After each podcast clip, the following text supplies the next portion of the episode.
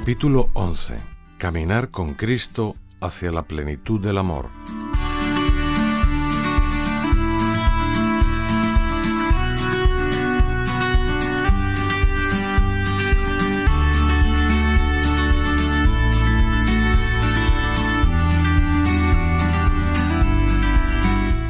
Habiendo amado a los suyos que estaban en el mundo, los amó hasta el fin. Así introduce San Juan en su Evangelio el gesto inaudito que Jesús realizó antes de comenzar la cena pascual, cuando estaban todos ya sentados a la mesa. Se levantó de la cena, se quitó el manto, tomó una toalla y se la puso a la cintura. Después echó agua en una jofaina y empezó a lavarles los pies a los discípulos y a secárselos con la toalla que se había puesto a la cintura. Jesús lava los pies a los apóstoles, hombres frágiles, elegidos para ser el fundamento de la Iglesia. Todos ellos han sentido miedo en la tormenta del lago, han dudado de la capacidad del Maestro para alimentar a una multitud inmensa, han discutido acaloradamente sobre quién sería el más importante en el reino, también han empezado a experimentar el sufrimiento que supone seguirle. No desertaron como muchos otros tras el discurso del pan de vida en la sinagoga de Cafarnaún. Le han acompañado en sus largos viajes por la tierra de Israel y saben, porque lo perciben en el ambiente, que hay quienes desean su muerte.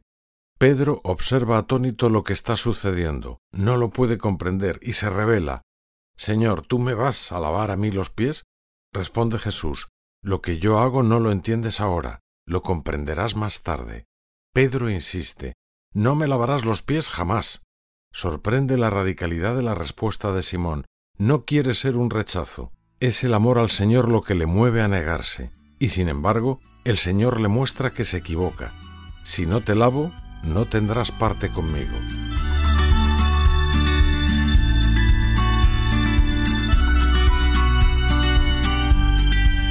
Lo entenderás más tarde.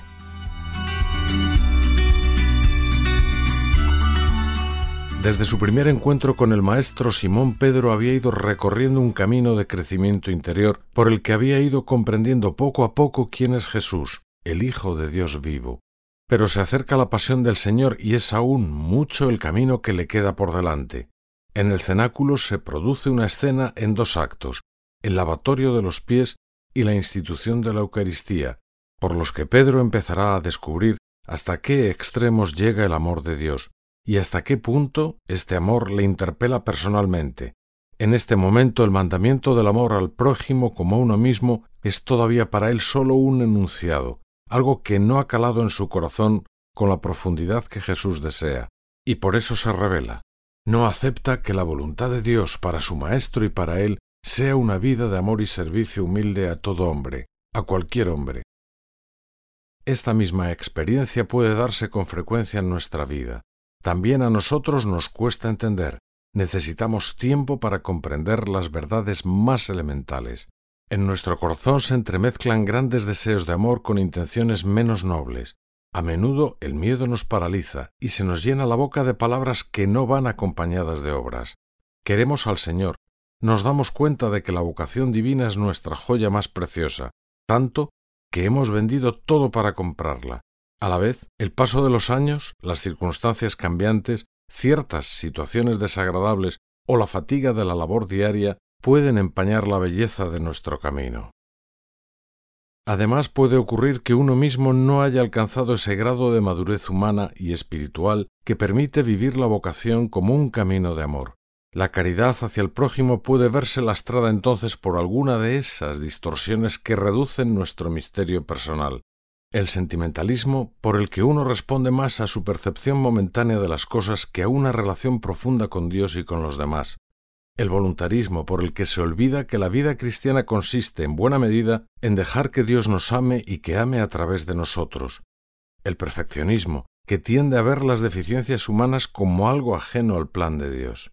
Sin embargo, Precisamente porque Dios cuenta con nuestros límites, no se sorprende ni se cansa de vernos complicar o desfigurar nuestra vocación. Nos ha llamado como a Pedro siendo pecadores, e insiste, si no te lavo, no tendrás parte conmigo. Simón Pedro baja las armas. Entonces, Señor, no solo los pies, sino también las manos y la cabeza. Jesús sabe que es el amor lo que mueve a Pedro y por eso le contesta con la misma radicalidad. El corazón del apóstol responde con la impetuosidad que le caracteriza. No solo los pies, sino también las manos y la cabeza. Son palabras pronunciadas muy rápidamente. ¿Era Pedro consciente de lo que significaban? Lo que sucedió aquella misma noche parece indicarnos que no. Lo entendería más tarde, poco a poco, a través del sufrimiento de la pasión, de la alegría de la resurrección y bajo la acción del Espíritu Santo. Su diálogo con Jesús nos enseña en todo caso que para caminar hacia la plenitud del amor, el primer paso es descubrir el cariño y la ternura de Jesús por cada uno y saber que a través de nuestras miserias rectificadas nos iremos pareciendo más a Él.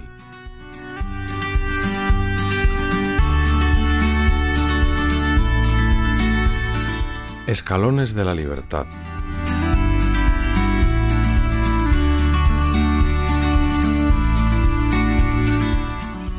Seguir a Jesús significa aprender a amar como Él. Se trata de un camino ascendente, que cuesta, pero que es al mismo tiempo un camino de libertad. Cuanto más libres somos, ha escrito el prelado del Opus Dei, más podemos amar. Y el amor es exigente, todo lo aguanta, todo lo cree, todo lo espera, todo lo soporta. Cuando era aún un joven sacerdote, San José María describió así este itinerario de ascenso de la libertad fiel. Escalones. Resignarse con la voluntad de Dios, conformarse con la voluntad de Dios, querer la voluntad de Dios, amar la voluntad de Dios. La resignación es el escalón más bajo de la libertad. Se trata de la actitud menos generosa de las cuatro y fácilmente puede degenerar en tibieza espiritual. Se la podría describir como un aguante sin crecimiento, aguantar por aguantar, porque es lo que me ha tocado. Es verdad que la fortaleza, que es una virtud cardinal, lleva a aguantar, a resistir, y de hecho hace crecer así la libertad, porque uno comprende y desea el bien por el que está resistiendo. La resignación, sin embargo, no percibe ningún bien, o lo percibe tan vagamente que no logra generar alegría. A veces, incluso durante una temporada, nos puede costar sobreponernos a esta actitud, pero cuando alguien se instala definitivamente en la resignación, se ve poco a poco invadido por la tristeza. Conformarse con la voluntad de Dios expresa un estado superior. Uno se hace a la forma, se conforma con la realidad. No hay que confundir esta conformidad con la que es propia de la persona mediocre, que no tiene sueños, proyectos e ilusiones por los que vivir. Se trata más bien de la actitud realista de quien sabe que todo buen deseo es agradable a Dios. Quien se conforma en este sentido aprende a entrar poco a poco en la lógica divina, a convencerse de que todo coopera al bien de los que aman a Dios. San José María expresaba a veces con una imagen bíblica esta disposición hacia el designio del Padre. Señor, ayúdame a serte fiel y dócil, como el barro en las manos del alfarero, y así no viviré yo, sino que en mí vivirás y obrarás tú, amor. Se adivina ya cómo este proceso de conformación a la voluntad de Dios está llamado a levantar el vuelo, en el momento en que empezamos a querer la voluntad de Dios. En mí vivirás y obrarás tú, amor. Las circunstancias y las personas que no hemos elegido pasan a ser queridas en sí mismas porque son buenas.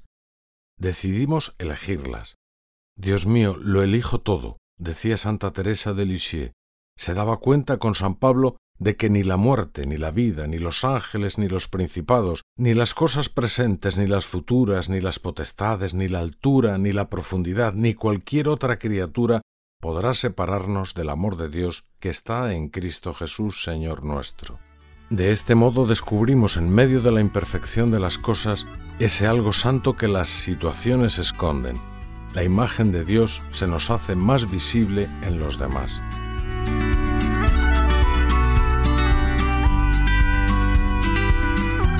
Empapados en la sangre de Cristo.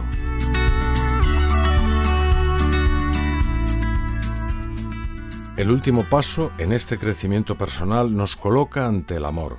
Entramos así, como nos enseña San Juan, en el núcleo de la revelación cristiana. Nosotros hemos conocido el amor que Dios nos tiene y hemos creído en él. Tras lavar los pies a sus apóstoles, el Señor les explica por qué lo ha hecho. Os he dado ejemplo. Ya están preparados para escuchar el mandamiento nuevo. Como yo os he amado, amaos también unos a otros. Se trata de aprender a amar con el amor más grande, hasta dar la propia vida, como Él. Por eso me ama el Padre, porque doy mi vida para tomarla de nuevo. Nadie me la quita, sino que yo la doy libremente.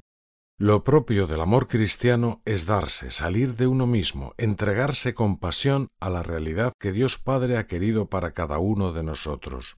Eso es amar la voluntad de Dios, una afirmación gozosa y creativa que nos empuja desde dentro a salir de nosotros mismos, una decisión que paradójicamente es el único camino para encontrarnos verdaderamente a nosotros mismos. Quien quiera salvar su vida la perderá, pero el que la pierda por mí, la encontrará. Este amor, sin embargo, no consiste, en palabras de Benedicto XVI, en una especie de esfuerzo moral extremo, un grado superior de humanismo. La novedad del mandamiento nuevo solamente puede venir del don de la comunión con Cristo, del vivir en Él. Por eso, al tiempo que les descubre el mandamiento nuevo, el Señor da a sus apóstoles el sacramento del amor. La Eucaristía se encuentra desde ese momento en el centro de la vida cristiana, y esto no es una verdad teórica, sino una necesidad vital. La mano de Cristo, escribió San José María, nos ha cogido de un trigal, el sembrador aprieta en su mano llagada el puñado de trigo. La sangre de Cristo baña la simiente, la empapa. Luego el Señor echa al aire ese trigo para que muriéndose a vida y hundiéndose en la tierra sea capaz de multiplicarse en espigas de oro. Somos capaces de entregarnos porque vivimos empapados en la sangre de Cristo, que nos hace morir a nosotros mismos para dar fruto abundante de alegría y de paz. Nuestra participación en el sacrificio de Jesús y nuestra adoración de su presencia real en la Eucaristía llevan sin solución de continuidad al amor al prójimo. Por eso, continúa el fundador del Opus Dei, el que no es fiel a la misión divina de entregarse a los demás ayudándoles a conocer a Cristo, difícilmente logrará entender lo que es el pan eucarístico. Y viceversa, para apreciar y amar la sagrada Eucaristía es preciso recorrer el camino de Jesús, ser trigo, morir para nosotros mismos, resurgir llenos de vida y dar fruto abundante, el ciento por uno.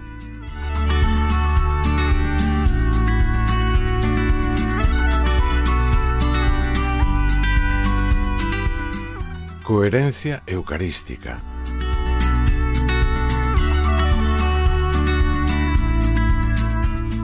Jesús camina entre nosotros como lo hacía en Galilea, dice el Papa.